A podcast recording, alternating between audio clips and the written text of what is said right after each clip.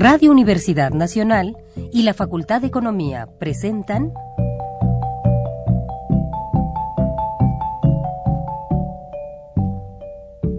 Los bienes terrenales.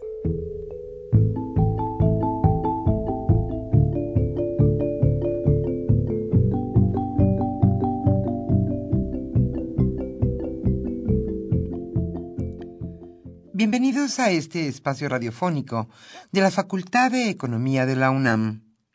Como cada semana, estamos aquí con ustedes para reflexionar sobre un tema interesante relacionado con la economía, la política, la cultura y las cuestiones sociales.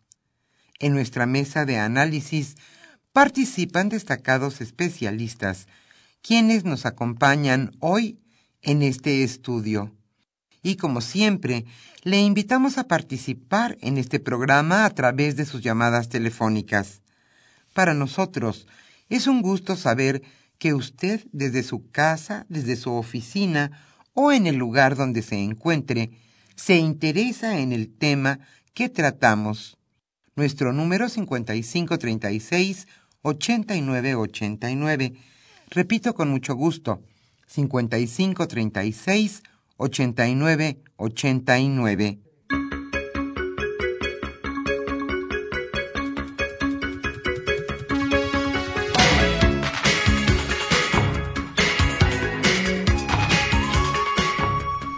En esta agradable tarde primaveral aquí en la Ciudad de México, estamos nuevamente con ustedes en este su programa Los bienes terrenales. El tema que hoy abordaremos sin duda será de su interés. Hoy hablaremos sobre cuántos maestros y alumnos hay en México. Esto a propósito de los recientes datos aportados por el INEGI sobre este rubro. Nosotros agregaríamos y cuántas escuelas y en qué condiciones y cuántos maestros dan clases, cuántos están comisionados, en fin, Hoy hablaremos de este tema con especialistas en la materia que han venido del INEGI para charlar en este programa Los bienes terrenales. ¿Cuántos maestros y alumnos hay en México? De nuevo repito, esa es la pregunta de hoy. Carlos Javier Cabrera Dame charlará en esta ocasión con Alfonso Paz Rodríguez, él es director de operaciones de campo de la Dirección General del Censo de Población y Vivienda del INEGI y está con nosotros también Isaac Salcedo Campos, subdirector de planeación de la Dirección General del Censo de Población y Vivienda del INEGI. Así pues, hoy hablaremos sobre lo que ha arrojado esta encuesta sobre los maestros, los alumnos y las escuelas en nuestro país. ¿Cómo puede México planear su educación si ni siquiera se sabía antes de esta encuesta cuántos maestros y alumnos hay en nuestra nación? La invitamos como siempre a participar en este programa a través de sus llamadas telefónicas y como siempre también a los primeros radioescuchas que se comuniquen al 55 36 89 89. Hoy la Facultad de Economía les estará obsequiando el libro México, Empresa e Innovación Ambiental, escrito por Lilia Domínguez Villalobos. Antes de iniciar nuestra mesa de análisis, la invitamos a escuchar la economía durante la semana.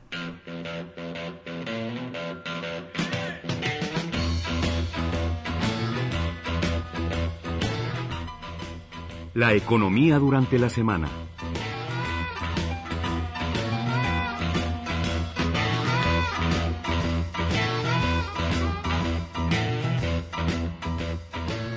Antes de iniciar nuestra sección sobre la economía durante la semana, queremos informarle que hoy estamos con ustedes, Humberto Sánchez Castrejón, en los controles técnicos y nuestro compañero Pedro Rosales en los teléfonos con mucho gusto recibiendo sus llamadas. Yo soy Irma Espinosa y estaremos con ustedes esta hora en este programa.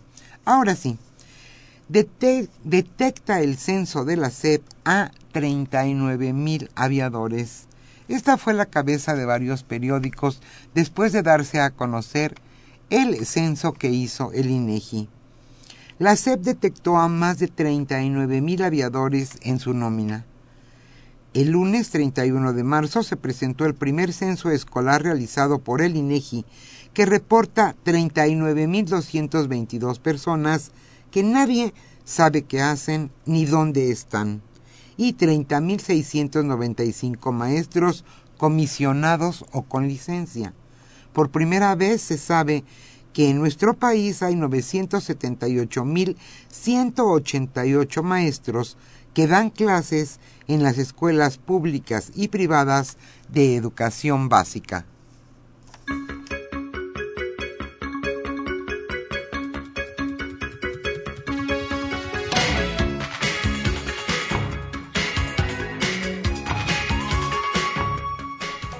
Parece ser que los impuestos perjudican. El aumento de impuestos de este año ha comenzado a tener repercusiones en la opinión pública.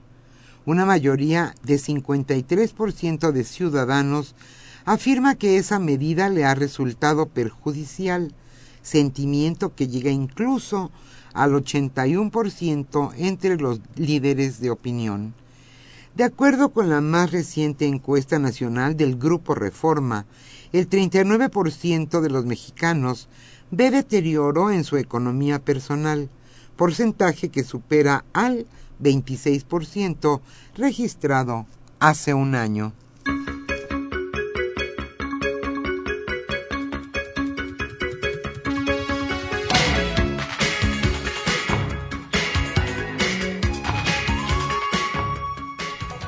Hacienda fija fechas para corregir pronósticos. A partir de este año, la Secretaría de Hacienda tendrá un calendario para dar a conocer las correcciones a sus pronósticos de crecimiento. Lo anterior quedó establecido en el documento relativo al cumplimiento de las disposiciones contenidas en el artículo 42 de la Ley de Responsabilidad Hacendaria, conocido como precriterios. En 2013, la dependencia ajustó sin anticipación en cuatro ocasiones su pronóstico de crecimiento del PIB, el cual comenzó en 3.5 y terminó lamentablemente en 1.3%.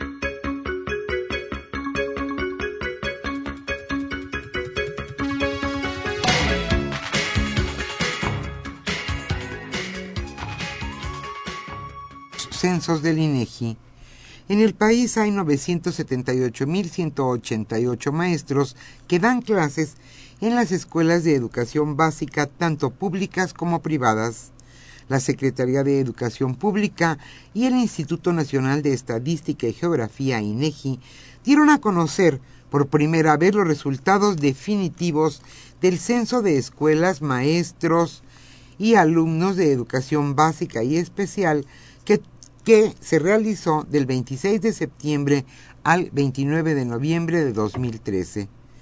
Las dependencias informaron que hay 39.222 docentes que nadie sabe qué hacen ni dónde están, así como 30.695 maestros comisionados o con licencia, ya sea con goce de sueldo o sin él, así como 113.259 que trabaja en otro centro de trabajo y 114 mil que ya se jubilaron, se retiraron o fallecieron.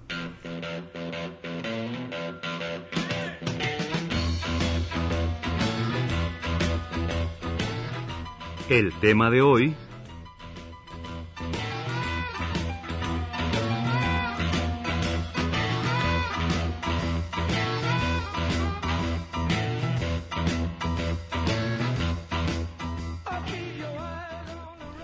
Como señalamos al inicio de este programa, el tema que hoy abordaremos en nuestra mesa de análisis es sin duda un tema relevante en la agenda nacional.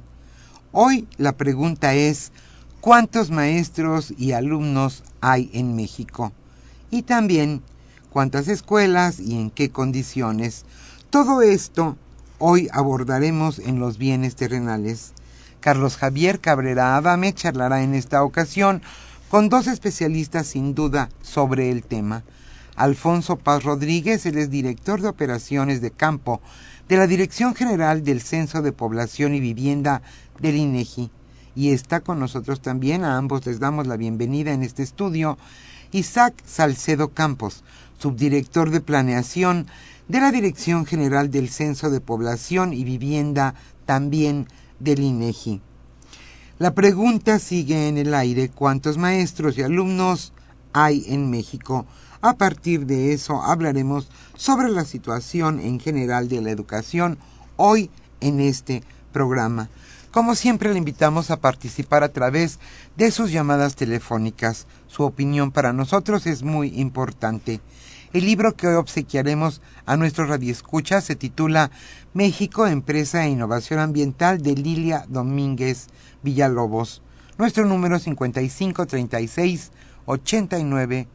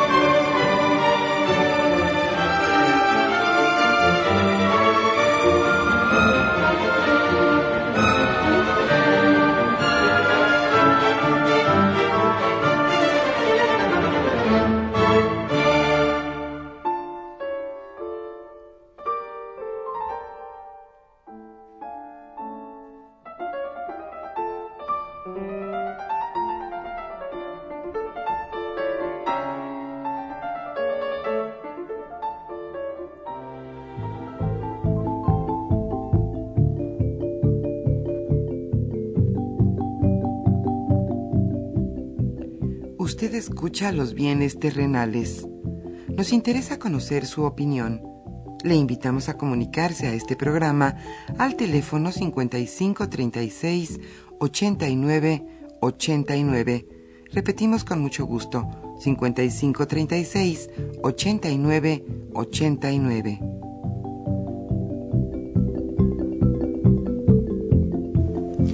Muy buenas tardes, estimados redescuchas. Bienvenidos a una emisión más de este programa que con mucho gusto lleva a ustedes la Facultad de Economía y Radio Universidad Nacional Autónoma de México. Pues ya como se mencionó en la parte introductoria del programa, vamos a, platicar, eh, pues de hecho prácticamente con quienes coordinaron, hicieron el censo de escuelas, maestros y alumnos de educación básica y especial que conjuntamente, o en convenio al menos, realizaron la Secretaría de Educación Pública y el Instituto Nacional de Estadística Geográfica y Geografía, sin la informática ya. Eh, pues es un tema fundamental, es un tema central. Este, eh, la verdad es que de repente cuando informaron que se tenía que hacer un censo para dar cuenta de cuántas escuelas hay en el país, de cuántos maestros, de cuántos alumnos, un poco pues quedó uno impactado por esa noticia, porque dice, ¿cómo es posible que no, se, que no conozcamos los datos básicos?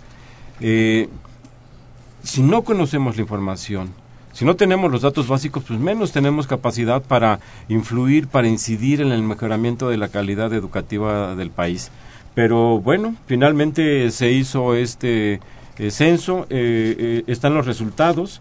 Y, los vamos a comentar con el maestro Alfonso Paz Rodríguez y el maestro también Isaac eh, Salcedo Campos.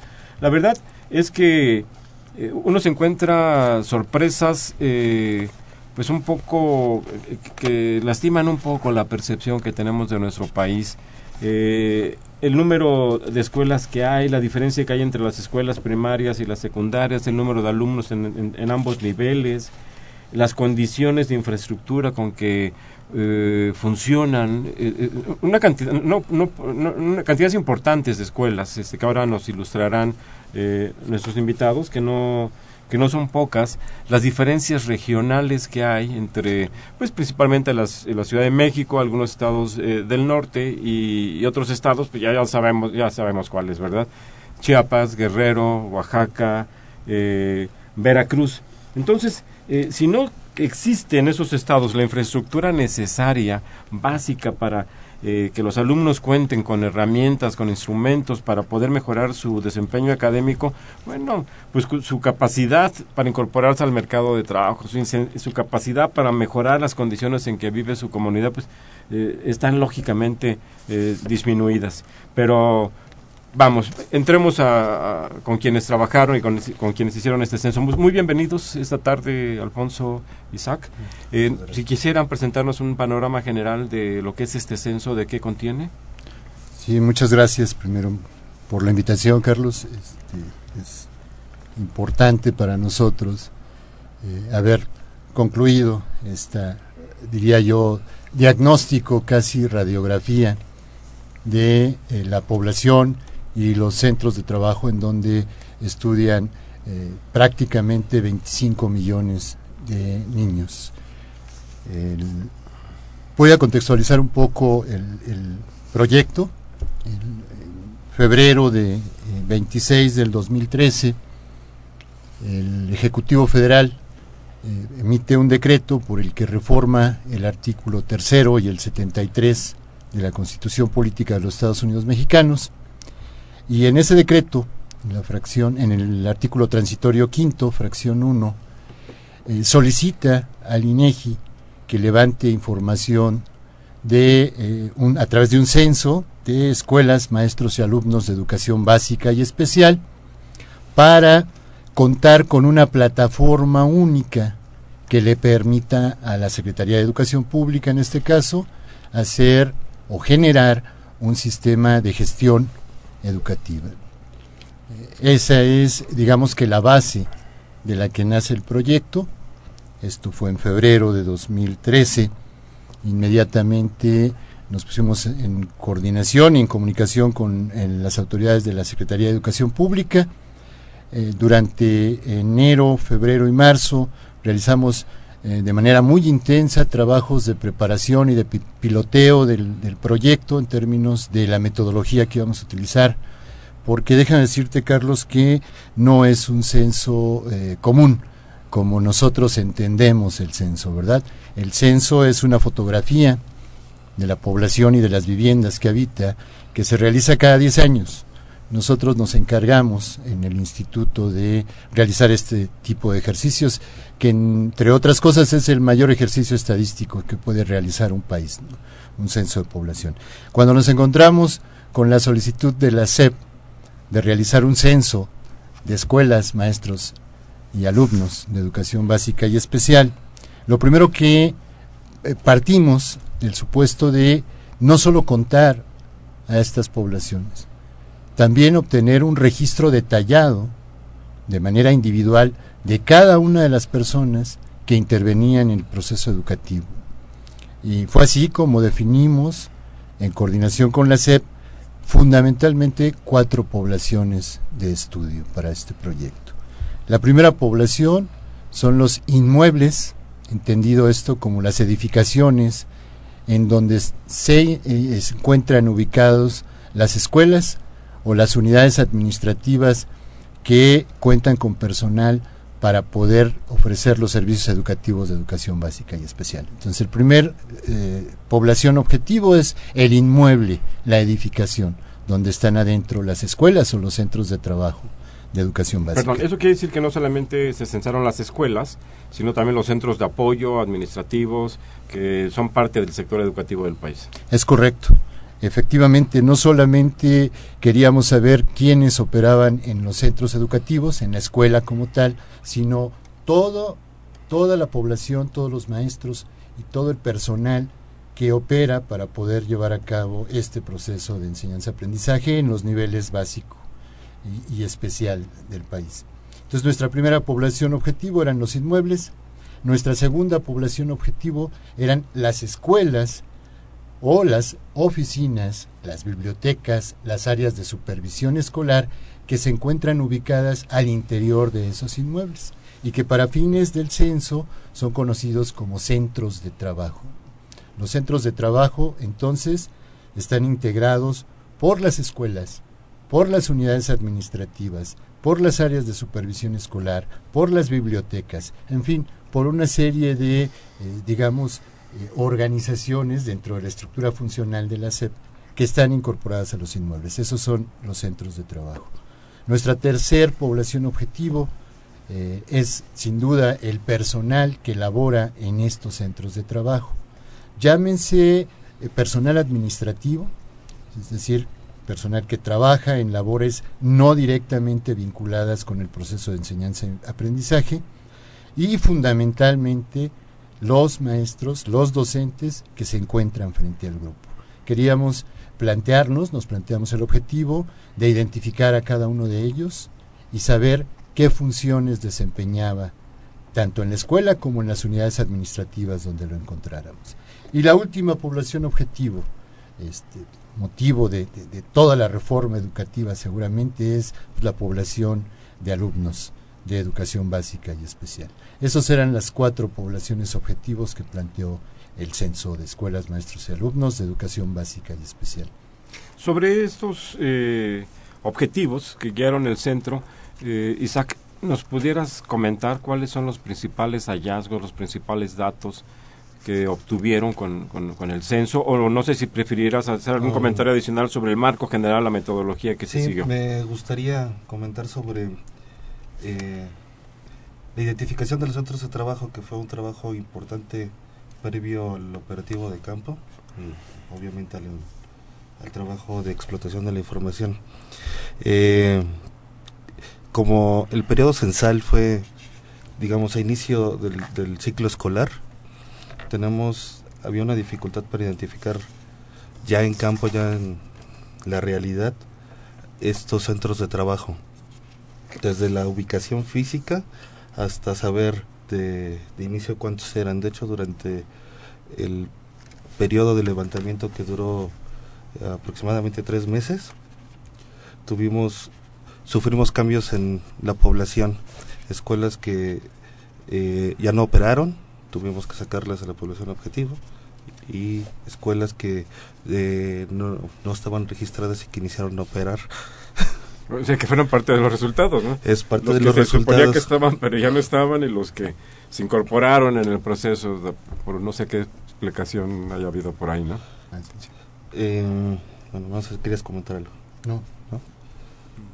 Este, bueno, sí, de hecho, de los primeros resultados, justamente, que vale la, la pena comentar es que nosotros iniciamos con una cantidad de centros de trabajo de, de 270.609. De ellos, durante el periodo del levantamiento, eh, tuvimos incorporamos este catálogo 2.708, pero más adicionales. Adicionales. Pero más importante es los que dimos de baja. De ellos dimos de baja 9.597 centros de trabajo. ¿Por qué razón, perdón?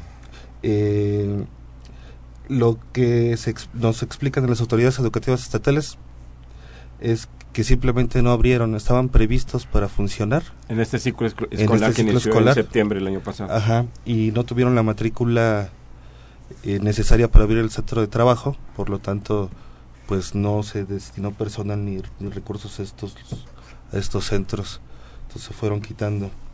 Algunos de ellos los tuvimos que dejar como que simplemente no los encontramos como no localizados, se pueden ver ahí en los resultados en la página del censo.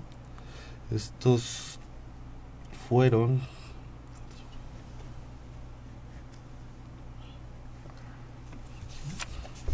Bien, si no tenemos el dato preciso. No, no tengo el dato preciso, discúlpeme. Eh, pero bueno, se pueden encontrar todos los datos en la en la página del censo. Al final quedamos con un catálogo de centros de trabajo de operación de 261.631 centros de trabajo. O sea, perdimos alrededor de 9.000. Ahora, de los de los centros de trabajo que quedaron como población objeto, eh, tuvimos un alto porcentaje de no respuesta a centros de trabajo que no pudimos censar, a pesar de que existen, no los pudimos censar eh, por diferentes cuestiones. Estos centros de trabajo, el 90, 95% de los centros de trabajo que los que no tuvimos respuesta están en Chiapas, Michoacán y Oaxaca, ¿no? Eh, en Chiapas tuvimos una no respuesta del 47.7%. En Chiapas. En Chiapas. En Michoacán tenemos una respuesta del una no respuesta del 48.3% y en Oaxaca una no respuesta del 43.0% por diversos casi todo ese tipo político, ¿no? En esos tres estados. Eh, efectivamente. Sí, en general, eh, a mí me gustaría hacer ahí eh, algún matiz en lo que señala el actuario Salcedo. Eh, nosotros partimos para hacer el ejercicio censal de la base de datos que nos entregan eh, las EPS estatales, en donde cada centro de trabajo tenía señalado en dónde estaba ubicado, quién era el responsable de ese centro de trabajo y qué matrícula tenía, tanto de, eh, maestros, de personal y alumnos. Con este insumo, que nosotros llamamos catálogo de centros de trabajo a nivel nacional, planeamos la operación. ¿Qué hicimos primero que nada? Cada centro de trabajo fue ubicado en el marco geostadístico del INEGI para poder generar las áreas de responsabilidad de los casi 13.500 enumeradores que participaron en el censo. Esta construcción, esta depuración del catálogo de centros de trabajo una vez que fue aprobada por cada uno de los comités estatales de apoyo al censo, eh, dicho sea de paso, se formó un comité nacional que daba seguimiento a este proyecto, en presidido por el, el, subsecretario de Planeación, con participación de autoridades del INEGI a nivel central, y en cada entidad federativa este comité se replicó. En cada, en cada entidad federativa había un comité estatal de colaboración al censo, presidido por el secretario o el director del instituto, ya sea el caso de educación pública y representantes del INEGI a nivel estatal. En la primera tarea, la tarea sustantiva de este comité al arranque del proyecto fue justamente depurar el catálogo de centros de trabajo. Este catálogo de centros de trabajo, una vez depurado, primero por las autoridades, digamos, en gabinete, fue integrado por los 270 mil centros de trabajo que señala. De esos centros de trabajo, eh, Alfonso, ¿cuántas son escuelas es, que, que, que se, donde el, se desempeña esta función de enseñanza y aprendizaje? De trabajo. Sí.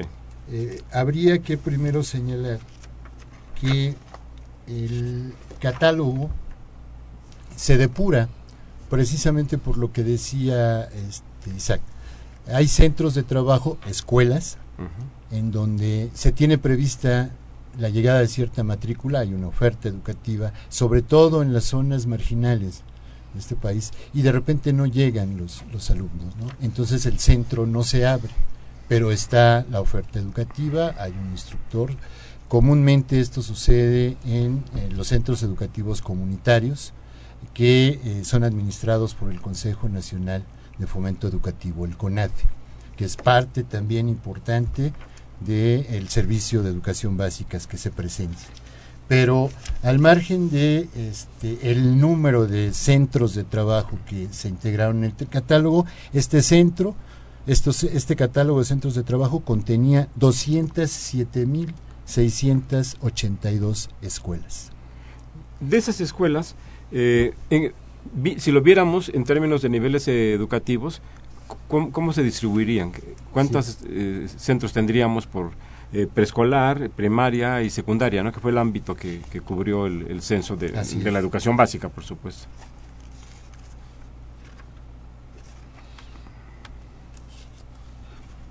La mayoría de los centros de trabajo son primarias, es alrededor del 42%, uh -huh. si no me falla Ajá. la memoria.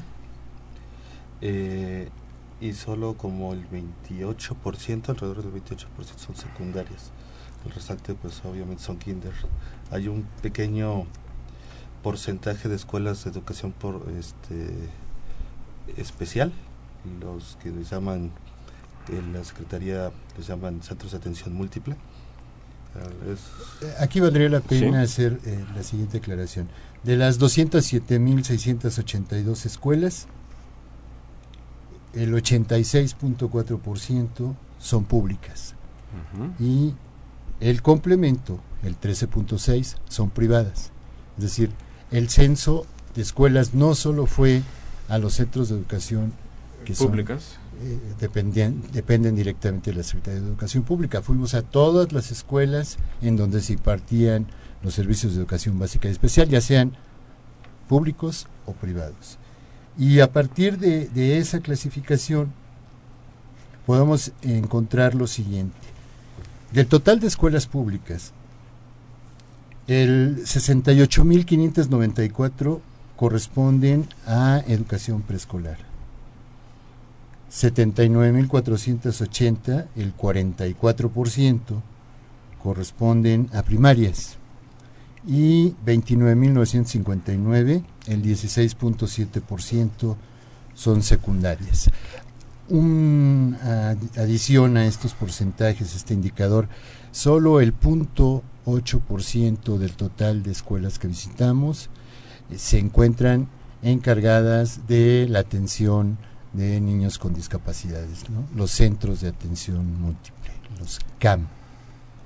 Hay una cuestión que llama la atención sobre estas cifras y es el hecho de que el número de secundarias desciende drásticamente, e, es decir, en términos de números de escuelas, tendríamos más o menos 83.248 en preescolar, 88.000 eh, prácticamente cerrados eh, escuelas primarias y 34.000 600 eh, secundarias.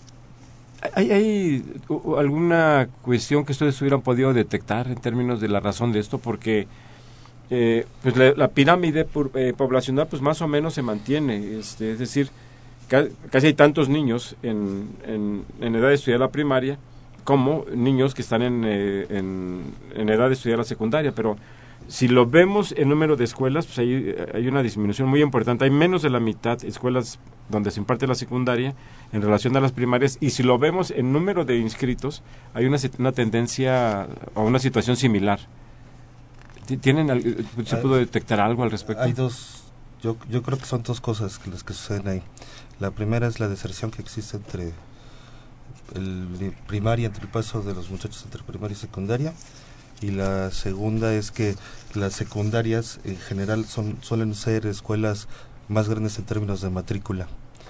Por eso hay menos escuelas secundarias porque atienden en promedio la, población es más Pero sin embargo, si lo viéramos también por, por los números, eh, por el número de alumnos que lo están cursando, pues lo que eh, uno de los datos que arroja el censo es que en primaria hay 13 millones más o menos, 13 millones de alumnos inscritos y hay 6 millones en la secundaria, es decir, prácticamente menos de la mitad de los que están en, la primaria. Entonces sí hay un problema muy grave de deserción eh, en ese nivel que no se había detectado porque, al, menos en lo personal, la información que yo había eh, visto, eh, a la que había tenido acceso, resultado de estadísticas, en muchos casos proporcionadas por la propia Secretaría de Educación Pública, lo que se observaba es que había un nivel de deserción relativamente pequeño entre el paso de la primaria a la secundaria.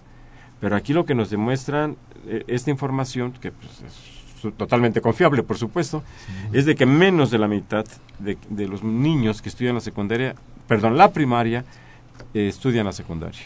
Es, es, un dato que se arroja ahí en el censo, que habrá que buscar una explicación. Este, no sé, habría que conversar, yo creo que también con las con funcionarios de la Secretaría de Educación Pública para que pues den una opinión sobre qué hacer para enfrentar esta situación que en mi opinión es dramática que se encuentra en los censos que, en este censo que se realizó. Si les parece, vamos a hacer una pausa y regresamos a los bienes terrenales.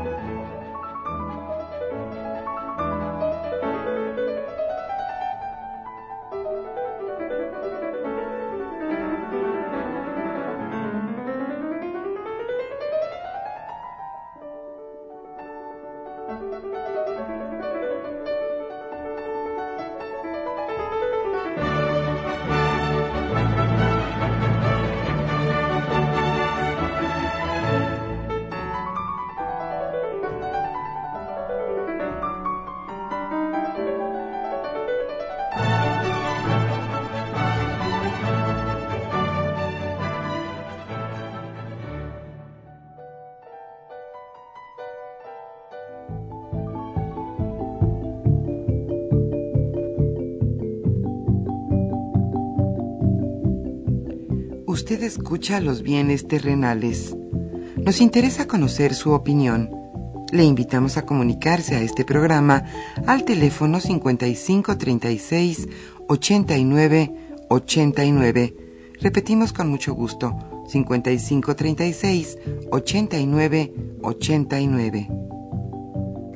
Se encuentran con nosotros Alfonso Paz Rodríguez e Isaac Salcedo Campos para comentar sobre el censo de escuelas, maestros y alumnos de educación básica y especial que apenas se presentó muy recientemente el lunes pasado, el lunes 31 de marzo. Hemos ya hecho referencia, nos han presentado información sobre el número de centros de trabajo y en particular dentro de estos centros de trabajo cuántas escuelas tenemos en el país a nivel preescolar, eh, de primarias y, y secundarias. En términos del personal, eh, cómo está, que era una cuestión que preocupaba mucho y a mí en lo particular me dio la impresión de que el secretario de Educación Pública un poco fue motivado eh, por esta cuestión de saber cuántos profesores realmente hay, aparte de conocer pues la problemática del sector. Eh, ¿Cómo está ahí la situación, este, el, Alfonso? El ejercicio que hicimos, el ejercicio estadístico en términos de personal generó dos grandes categorías y me explico. presentamos información del total de personal que identificamos en los centros de trabajo. Entendido el concepto de personal como los individuos que prestan servicios en uno o más centros de trabajo.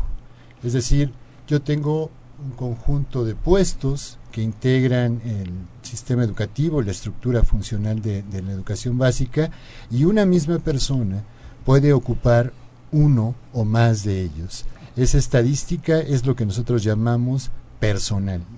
Esa persona contaría por dos, por decirlo así, porque vamos, o alguien que trabaja en la mañana y tiene otra plaza en la tarde. Si por yo llegué a una escuela secundaria, por ejemplo, en el turno matutino, y entrevisté y censé al profesor de matemáticas, ese mismo profesor de matemáticas puede estar en cualquier otro centro en el vespertino. Y, Este, y también lo tuve que contar. Muy bien. Ese era un aspecto muy particular que habíamos señalado desde la instalación de la metodología.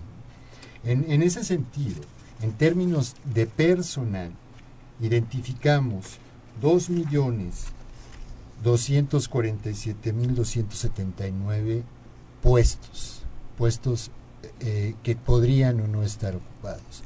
Nosotros traíamos en nuestra base de datos, y repito, podríamos traer a una sola persona hasta tres o cuatro veces, depende del centro de trabajo donde estuviera laborando, ¿verdad? Y la instrucción era lo censamos tantas veces como lo encontremos en distintos centros de trabajo. En ese sentido, en términos de personal, tenemos identificados 2.247.279 este, eh, figuras, digamos.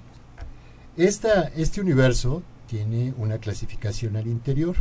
De esos 2 millones, nosotros censamos a 1.949.105 personas. Personas que pueden estar más de una vez en la base de datos. Insisto, este, este es un punto muy importante para después poder pasar al dato de personas. Digamos que hay 1.949.105 puestos ocupados en, en, el, en el censo. Estos se complementan con una serie de puestos que si bien traíamos personas, no las pudimos censar porque o no las encontramos en el momento de la visita o nos declararon que eh, se encontraban trabajando en otro centro de trabajo. Y no donde supuestamente estaban. Exactamente. Y entonces, o donde serían asignados, vamos. Digamos que la desagregación de estas dos categorías del personal quedaría de la siguiente manera. Identificamos 247.279 este, cajones de funciones y ocupados tenemos 1.949.000 de esos cajones. No los pudimos ubicar porque no los encontramos al momento del censo a 298.174 este, cajones en términos de función. De esos cajones que este, no fueron censados porque no los encontramos en el momento de la visita, 113.259 corresponden a respuestas donde nos señalan que esa persona que está ocupando ese cajón se encuentra laborando en otro centro de trabajo, no en donde lo traíamos originalmente. Eh, alrededor de 30 y, perdón, ¿y eso se pudo verificar? Que, efectivamente la persona que, estaba en la escuela Benito Juárez este, estaba en la Miguel Hidalgo en realidad? Sí. Sí se pudo verificar. En, en, efecto. Insistí hace rato en, en la metodología, nosotros captamos la CURP y el RFC de cada una de las personas que censamos. Y aparte, traíamos las bases de datos que nos habían proporcionado los estados. Entonces, a través de estas dos llaves, digamos, únicas, podemos saber si Isaac Salcedo se encontraba como maestro en, en la Benito Juárez en la tarde y en la mañana podría estar en alguna unidad administrativa. O sea, sí se localizaron estos 113. Sí se ubican. Este, ¿Qué no ubicamos? Es una categoría que, que, causa cierta polémica y ciertas eh, interpretaciones. Lo que nosotros podemos señalar es que 30.695 personas no pudieron ser censadas en el centro de trabajo donde las traíamos porque declaran estar por licencia o comisión. Otro rubro importante que destaca en, términos de la estadística de personal son las bajas de personas que traíamos en la base de datos de cualquier centro de trabajo y cuando llegamos a preguntar por ellas, la respuesta fue no los conozco. ¿Y, ahí cuántos? Son 39 mil. Oh, 39 mil que no los conocen. 222. Eso sí se presenta suspicacias, ¿verdad? Y un universo más que integra estos 298 mil 134 eh, eh, personal que no pudimos censar son alrededor de 100 14.998 eh, personas que nos declaran bajas, ya sea por renuncia, por jubilación, por que están pensionados o porque han fallecido. Y ahí déjame matizar un poco eh, esta categoría.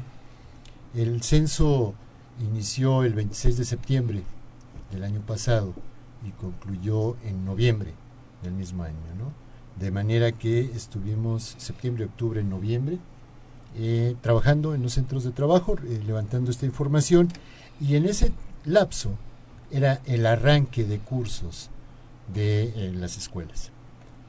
En ese lapso también es el periodo que ocupan los maestros para realizar justamente trámites de prejubilación, justamente cambios de centros de trabajo, es decir, yo solicito, en lugar de estar en la Benito Juárez, irme a, la Juan Escutia. Y este proceso de cambios refleja, de alguna manera, esta, esta movilidad, digamos, de personal. Si aceleramos un poquito porque se nos está yendo el tiempo, Alfonso. Sin duda hay, hay dos rubros que habría que este, tener muy claros y, y seguramente la SEP pedirá explicaciones en su momento, sobre todo de aquellas personas que declaran licencia o comisión y de aquellas personas que efectivamente nos declara la autoridad de la escuela pues que no lo conoce. Que no, lo conoce, oiga, pero aquí cobra, pues sí, pero no lo conocemos. ¿Cuántos profesores, eh, tenemos que apresurarnos un poco porque ya tenemos el tiempo encima, eh, Alfonso Isaac, ¿cuántos profesores tenemos frente al grupo? Muy bien, tenemos en términos de plazas, de cajones, un millón ciento veintiocho mil trescientos diecinueve, digamos que cajones que tienen que ser maestros frente al grupo. Pero como decía yo antes, en este un millón ciento veintiocho mil 319 plazas corresponden solo a 978.118 maestros frente Es decir, podemos decir que el sistema educativo nacional básico se compone, o en él participan 978.118 profesores. ¿Es correcto? De los 2.2 millones de cajones originales de los que, de los que partimos. Es decir, que menos de la mitad del personal eh, está haciendo actividades frente a grupo. Y ahí pues, habría que precisar si son bajas licencias, eh, si es personal de apoyo, prefectos, secretarias, personal de limpieza, etcétera. Pues este es el panorama. Yo les pediríamos, pediría por favor que si nos apresuramos un poco y viéramos ahora cuál es la situación de los alumnos. ¿Cuántos alumnos tenemos en el sistema educativo? en, la estimación de alumnos eh, que tenemos en el sistema educativo es alrededor de 25.7 millones de alumnos en educación básica y especial. Pero hay que recordar que no pudimos levantar la mitad del censo o la mitad de los centros de trabajo de Oaxaca, Chiapas eh, y este, Michoacán. Entonces, esta cifra que te estoy dando está compuesta de dos apartados. 23 millones 562 mil 183 alumnos fueron los que pudimos censar. Y eso significa el 91.4% del total de alumnos. Dos, en la estimación que hacemos de los centros de trabajo de estas tres entidades donde no pudimos entrar, se estima que hay 2.2 millones de alumnos que no pudieron ser que esa es una estimación que no es. muy bien. Si yo lo sumo me da el, los 25.7 millones digamos que a nivel preescolar primaria y secundaria en nuestro país de acuerdo este al censo eh, tendríamos 25.7 25.6 eh, millones de, de alumnos. la mayor parte de ellos ubicados en preescolar y en la primaria, con un déficit que habrá que investigar ah, pues, más profundamente, con mayor detenimiento, qué pasó, a dónde se fueron los muchachos que terminaron la primaria, los niños que terminaron la primaria y que no continuaron la secundaria. Pero ya eso lo, ya, lo, ya lo señalabas, habramos que es ver. un dato muy importante. Eh, Tenemos 4.3 millones de alumnos en preescolar, 13.1 millones de alumnos en primaria y solo 6 se nos desapare se nos esfumaron, se nos desaparecieron casi 7 millones de, de niños y esto es muy grave eh, para México, para su sistema, para el futuro de, los niños y de todos. Y vamos a tratar de indagar a ver qué, fue, qué, es lo que pasa ahí. Ahora, ya acostumbramos a cederle el micrófono a nuestros escuchas para escuchar sus opiniones, sus preguntas en cuanto a infraestructura física y tecnológica.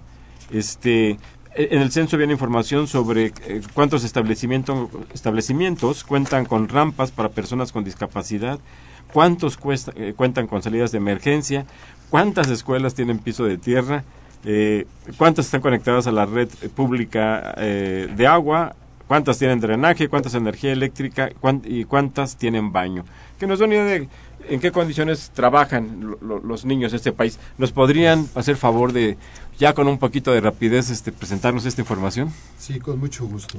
Eh, mira, en, términos de pisos de tierra, un elemento sustantivo para garantizar este, la sanidad de los, de los chicos, eh, encontramos diferencias muy importantes. El 14% de los centros de trabajo en Chiapas todavía cuentan con piso de tierra, mientras que en el DF, en Nuevo León, y en entidades con un nivel de desarrollo este, más marcado, esta característica, este atributo de las escuelas de, eh, con piso de tierra no existe. Eh, agua, eh, ¿Cuántos tienen? El, problema de los servicios. ¿De servicios? los, servicios básicos como los tienen Es muy importante y aquí habría que establecer la diferencia entre público y privado porque hay, hay diferencias sustantivas. La disponibilidad de agua de la red pública en el caso de las escuelas públicas es solo del 69%. Es decir, que solamente en 69%, o planteado en los términos, el 31% de las escuelas de este país no tienen agua. Es correcto. Eh, si nos, Eso es en el caso ¿Te parece que nos vamos en las públicas? Porque ya nos quedan unos cuantos minutos en realidad. Nos el centramos El 51.6% de las escuelas públicas tienen drenaje, eso quiere decir que 49% no, no tienen drenaje. Es, es, impresionante las diferencias. Claro, en la Ciudad de México, en las principales ciudades del país, habrá drenaje, pero en 49% de las escuelas no lo hay, pues es que eso puede crear problemas de, de, salud, inclusive. Este, este, en términos de la disponibilidad de energía eléctrica, el 89% de las escuelas públicas cuentan con ella y algo también eh, difícil de entender, el 87% de las escuelas tienen baño, eso quiere decir que el 23 este, el 13%, perdón, eh, no, Pero- no todavía. hay no. que llamar la, la atención que tienen baño pero no tienen drenaje o, o- o tienen baño pero no pero no hay agua este pues esto nos ayuda qué bueno que se realizó este censo qué bueno que se conoce mejor esta realidad y ojalá que las autoridades tomen nota de eso que el censo sirva efectivamente como un instrumento para diseñar políticas públicas y no solamente para hacer análisis. Eh, ya muy rápidamente, en, en cuanto a tecnología, ¿cómo está la cuestión Sí, en muy- materia tecnológica? te puedo comentar. También hay diferencias entre lo público y lo privado. El porcentaje de escuelas que presentan equipos de cómputo que sirven, Porque que pueden pu- tener que equipos no sirva, que no sirven, es el obsoleto. 57%. Eso significa que el complemento no cuenta con equipos de cómputo, mientras que en las escuelas privadas los equipos de cómputo que sirven ascienden al 90%. El Internet, solo el 31% de las escuelas públicas cuentan con Internet. Y ahí pues, a los alumnos hay un programa para dotarlos de tablets, que van a invertir quién sabe cuántos decenas o centenas de millones de pesos, pero si no hay internet, no, será escaso el uso que le puedan dar. ¿no? Solo para terminar, el, Sí, sí, vámonos. 25, el 26.5% de las escuelas cuentan con línea telefónica, es decir, el, el- casi el 70%, un poco más del 70% tampoco tiene. Pues eh, si no tienen inconveniente, vamos a escuchar algunos comentarios, algunas preguntas de nuestros radioescuchas. Que ya, si les podemos hacer un comentario más o menos rápido, porque ya nos quedan un- unos cuantos minutos en realidad. José Guadalupe Medina, gracias por llamarlos, lo hace del Estado de México. Él comenta: existen malos manejos del presupuesto asignado a la SEP por desconocimiento público del número de maestros en nómina. Este, pues así es, no se conocía y parte del propósito de este censo fue precisamente conocer cuántos profesores hay en el país y, y cuántos cobran como profesores sin que estén frente a un, a un grupo. Jorge Aguilar, de Tlalpan, le enviamos un saludo. Se de acuerdo con un reporte de la organización Mexicanos Primero, eh, menciona que solo 3 de cada 100 pesos del presupuesto del sector se destina a infraestructura, mientras que 84 pesos se utilizan para pagar nómina. ¿Qué opinan los invitados de esto? Bueno, sin duda el, censo, como antes señalabas, Carlos, este, suponíamos que el, el punto central era identificar cuántos maestros estaban atendiendo la, la educación, pero hay mucho que trabajar acerca de la infraestructura de las escuelas. O sea, no solo se trata de un esquema de rendición de cuentas, sino de darnos cuenta de la realidad que tiene. Ah, Así es, ya, se- presentaron los datos en cuanto a infraestructura física, de servicios básicos, en cuanto en materia de tecnológica también, y pues esto explica que solamente tres pesos se dedican a, a- a la infraestructura. Don Jorge, un saludo. También a María Reyes, ella nos habla de la delegación Contreras, pregunta, ¿qué estados concentran a más maestros y alumnos? ¿A cuáles se les destinan más recursos del presupuesto en educación? ¿Lo tenemos? Sin duda es un dato que tendría que proporcionar la SEP porque es una relación entre el- la plantilla de personal de cada entidad y las asignaciones presupuestales. Así es. Más o menos, eh, quienes más concentran eh, escuelas son, es- son Veracruz y el Estado de México, más o menos. Sí, responden sobre modo. todo al volumen de población que tienen. Marco, eh, Marco Antonio Rodríguez Martínez, gracias por llamarnos, nos hace- lo- él lo hace desde Tlalpan. ¿Qué se va a hacer con los profesores aviadores que no tienen planta? Bueno, INEGI lo que hizo fue detectar, hacer el diagnóstico, Diagnóstico. informar, y yo espero que podamos invitar, bueno, que sí los vamos a invitar, claro que los podemos invitar, esperemos que acepten venir los funcionarios de la Secretaría de Educación Pública para que digan, ¿y ahora qué se va a hacer ante esta realidad tan difícil en, en muchos casos? Don Jesús Ríos recibe un saludo. Dice, cau- eh, han causado información han causado información con respecto a este tema con la CEP.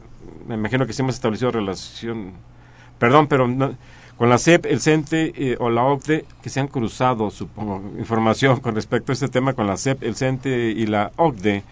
¿Y cuáles coincidencias se encuentran y cuáles son las diferencias? Ah, ¿Tenemos algún, alguna comparación? Este, vamos a, tratar de cruzar esta información, don Jesús, pues particularmente con, con la OCDE. OCDE. Con la CEP yo, yo eh, señalaría que, que si la CEP eh, encargó, coordinó, este, llegaron a una alianza o no sé cómo plantearlo, con INEGI fue precisamente porque desconocían esta información, aunque habrá que decir que estadísticas históricas de la educación en México existen desde hace muchos años. ¿Cómo, ¿Qué la sustentaba? Pues pues habría que, preguntarles a los funcionarios de la Secretaría de Educación Pública. María Cruz Paredes, de la Magdalena Contreras, ella es, ella es profesora de secundaria, le enviamos un saludo, doña María. Si la reforma educativa es una gran mentira, estoy trabajando con 56 alumnos. ¿Esa es la calidad en la educación? Los chicos que llegan a la secundaria, de la primaria, eh, llegan muy mal, pues en la primaria ya no pueden reprobar a los alumnos y en la secundaria la directora ya dijo que no se repruebe a nadie. Eh, ¿Qué futuro les espera a los alumnos? Pues doña María Cruz le transmitimos su preocupación eh, al aire, que es una preocupación compartida y pues ojalá que podamos conversar con los funcionarios de la educación pública para ver qué opinan de estos temas. Roberto Melgarejo Soto, gracias por llamarnos, él llama de Ciudad Nezahualcóyotl, dice, no puedo concebir que en pleno siglo XXI, con luz, teléfono y computadoras, hasta ahora se conozcan estos datos sobre la educación básica. Sugiero que ya encarrerados se sigan ahora con, con secundarias, prepas y universidades. Nos llevaríamos muchas sorpresas. Yo, yo creo que sí nos llevaríamos muchas sorpresas. Este, Isaac, ¿quieres decir algo? Un comentario rápido. Este, nada más se supone que esta información debe seguirse actualizando, es parte de la, del decreto donde aparece que la hechura del que se haga el censo. Entonces debe este censo ser base para un sistema de información que refleje continuamente los cambios en, y, habría que señalar que sí, que este, hay un proyecto para poder hacer eh, un censo de educación media superior. ojalá que se hiciera y, que incluyera a todo el sistema de educación superior de, del país, porque como dice don Roberto Melgarejo, nos llevaríamos muchas sorpresas, esperemos que algunas sean agradables, aunque también nos encontraremos con algunas como lo que estamos viendo en el nivel básico del país. Eh, Maricruz Ledesma Sánchez, de la Benito Juárez, ella es estudiante. ¿Qué piensan los invitados que debería hacer la SEP con los maestros y aviadores? El problema persistirá mientras el sindicato, ahora en manos de una persona que siempre fue afín a la maestra Gordillo, dirige el gremio. El castigo para los aviadores debe ser ejemplar. Yo creo que sí debe ser ejemplar. Sin duda. Eh, habrá que ver qué hace la SEP. Yo creo que, que, hay que actuar de manera enérgica. Pues no es posible que se dilapide, que se derroche el dinero de esa manera. Eh, Adrián, aquí en la cabina dicen, todo el mundo está de acuerdo en eso, ¿eh? Porque todos los que trabajamos decimos, nos cobramos y, trabajamos, pues todo el mundo. Adrián Bautista de Coyoacán, ¿qué pasó con el proyecto denominado Enciclomedia? Eh, recursos tirados a la basura, se puede utilizar la tecnología para sustituir a unos, a unos profesores. este, ¿Algún comentario sobre esto? Este, es materia de la SEP. Es materia de la SEP. Este, lamentablemente parece que fue una farsa, ¿no? que fue una ocurrencia, como se gobernó en ese momento con algunas ocurrencias. Este, esa es mi opinión. Irma Soto de Catepet, gracias por llamarnos. Eh, ¿Por qué no las SEPs le pone un castigo a la persona, a las personas que cobran sin trabajar? Pues está debe estar tipificado eso, ¿no? Es como extorsión. Pues la propia ley federal del trabajo, ¿no? Alguna sanción. Pues se nos acabó el tiempo, estimados amigos. Muchas gracias al maestro Alfonso Paz Rodríguez, director de operaciones de campo de la Dirección General de Censo, del Censo de Población y Vivienda de la del INEGI. Muchas gracias al actuario, perdón, ya estaba yo cambiando ahí, pero al actuario Isaac Salcedo Campos subdirector de planeación de la Dirección General de, del Censo de Población y Vivienda también del INEGI. Pues muchas gracias por haber estado con nosotros, les agradecemos mucho este, la disponibilidad para comentar sobre este tema. A ustedes amigos les agradecemos mucho que nos escuchen, que nos llamen también y los esperamos el próximo viernes a una emisión más de los bienes terrenales, que les recuerdo es un programa de la Facultad de Economía y de Radio Universidad Nacional Autónoma de México. Muchas gracias y muy buenas tardes.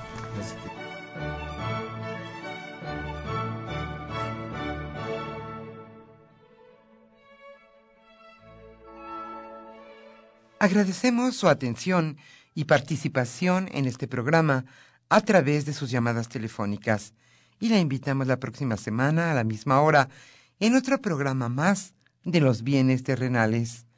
La coordinación general fue de Carlos Javier Cabrera Adame, la coordinación académica de Aníbal Gutiérrez, Roberto Cabral, Alejandro Pérez Pascual, Rubén Antonio Miguel y Leonardo Lomelí Vanegas. En los controles técnicos, nuestros compañeros Miguel Ángel Ferrini y Agustín Mulia.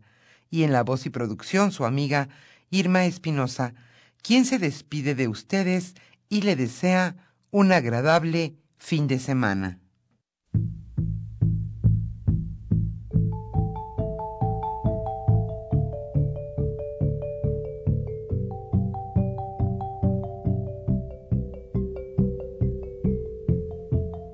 Radio Universidad Nacional y la Facultad de Economía presentaron